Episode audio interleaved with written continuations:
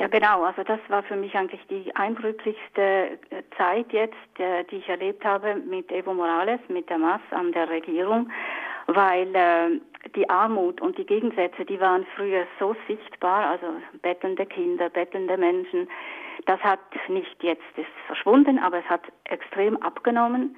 Was ich sehr bemerkenswert finde, ist, dass viele dieser indigenen Leute einfach auch eine gewisse, wirklich Selbstvertrauen bekommen haben. Äh, die waren vorher wirklich einfach äh, nichts.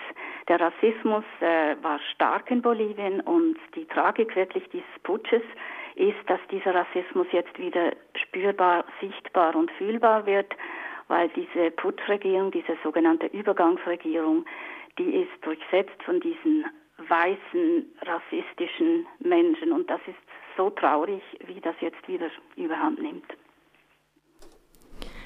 Ich hatte dich eben auch noch angesprochen, ob wir über den Personenkult von Evo Morales sprechen. Die Maas hat ja tatsächlich gerade, da Evo Morales nicht mehr antreten darf zur nächsten Wahl, jetzt im, die für den März 2020 angesetzt ist, Probleme oder überlegt halt, wen sie jetzt als neue Kandidatinnen und Kandidaten ähm, an die Spitze setzen soll und muss sich neu strukturieren. Was siehst du da für Potenzial bei der Maas? Also es gibt äh, eine eigentlich junge Generation bei der MAS, die, äh, denke ich jetzt, das, und das ist jetzt meine ganz persönliche Meinung, die gute Chancen haben. Es gibt hier diese ehemalige Senatspräsidentin, die ähm, eine junge, 30-jährige Senatorin, Adriana Salvatierra, die ist eine große Hoffnungsträgerin.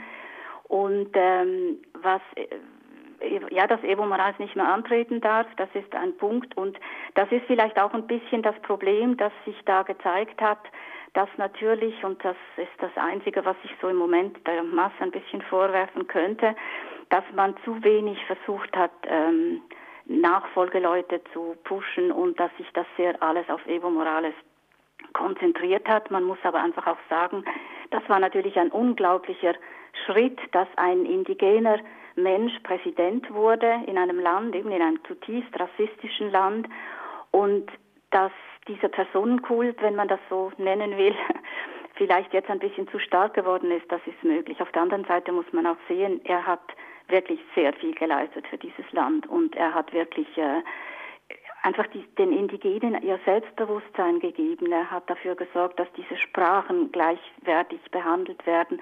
Es gab vor Evo Morales nicht mal die Möglichkeit für indigene Leute an die Universität zu gehen. Also das ist erst unter Evo Morales ähm, möglich geworden. Und das muss man halt einfach schon sehen, dass das ein riesiger Schritt war und dass er den, den Leuten sehr viel äh, gegeben hat, eben auch sehr, sehr viel Selbstvertrauen.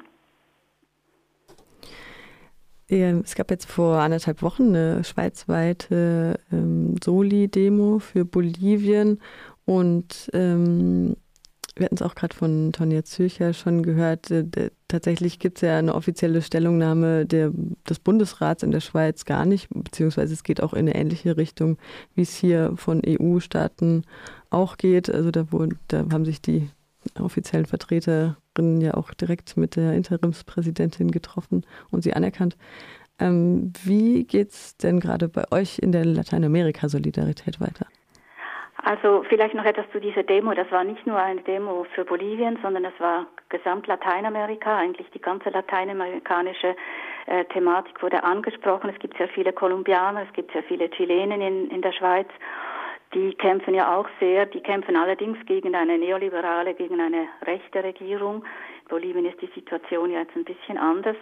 Äh, man muss sagen, die Schweiz, die offizielle Schweiz ist ähm, ja es ist klar, es geht immer um wirtschaftliche Interessen. Man kann sich mit einem Rassisten wie Bolsonaro arrangieren, weil man da erwartet, dass man gute Geschäfte machen kann.